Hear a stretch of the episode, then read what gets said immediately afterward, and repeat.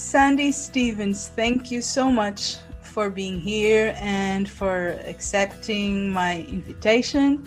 Sandy is a is a, an old friend of mine. We've met about um, more than 15 years ago, I believe, and we've been in contact since.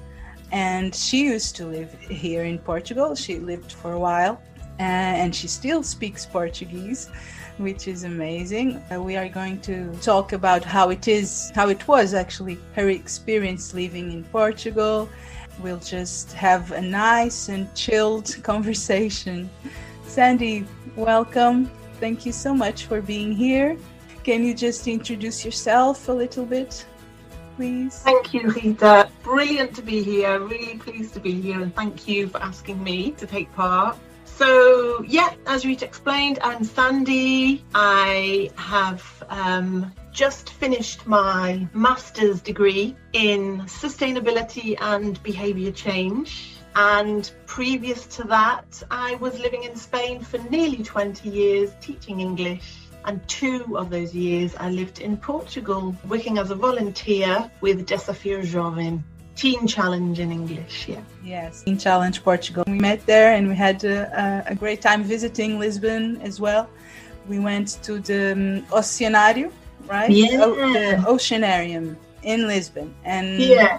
I really advise, and I think you agree, Oceanarium is is really beautiful. It's huge, and you you you feel like you're really under the oceans. Yeah, it was amazing. A brilliant experience. I absolutely loved it. It was gorgeous. Very peaceful. Very peaceful. And how many languages in total do you speak? So I speak five, uh, including English. I, I never know. People say, How many languages do you speak? And I, I am in contact and friends with people who speak lots of languages. And I always say, Do we count our mother tongue? Oh, yes, you always count your mother tongue. So there we go. Okay. So English is the first one. Uh, I speak Portuguese, which I learned in the two years that I was in Portugal. I didn't speak any Portuguese before then. Um, Spanish, French, and Welsh. So I live in Wales. I'm from Wales, but Welsh is my second language. So I learned it when I was a little girl. I forgot it when I was in Spain. And now I've come back to living in Wales, so I, I'm, I'm relearning Welsh. So yeah. Great.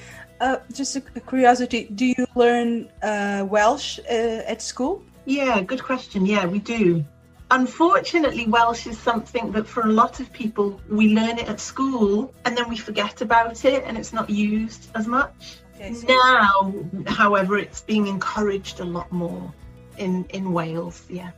Do you feel that uh, by by learning those two languages, in um, English and Welsh, from a young age, do you feel that that might uh, helped you learning new languages when when you got older? That's a really good question. A really good question. I've never stopped to think about that. Wow. Yeah. You're probably right. There are studies already showing that when bilingual um, children, it, it, it sometimes might even uh, seem that they don't express themselves Mm. as well, and sometimes there are even doubts about their um, development, Mm. the language development, um, because they they have these two languages. Mm. Then um, a few years later, they they are they are fluent in both languages. Yeah. And Yeah. I'm sure that does something in our brain.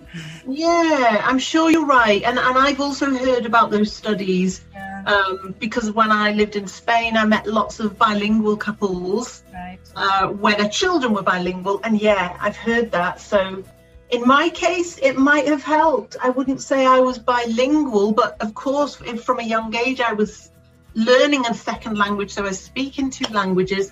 Did that help me? I'm sure it did. I think for me, when I was 12, 13, 14, learning French, which was my third language, for me, it was really amazing to see that I could connect and express myself with people in another language. And when we did our French trip abroad to France with the school, to talk to people who were French and see that I could connect and communicate with them, it was a real, in English we say, an eye opener to think, wow. So that for me, I got the, I got the kind of the in English we say I got the bug. I got the kind of that obsession with languages. Yeah, yeah.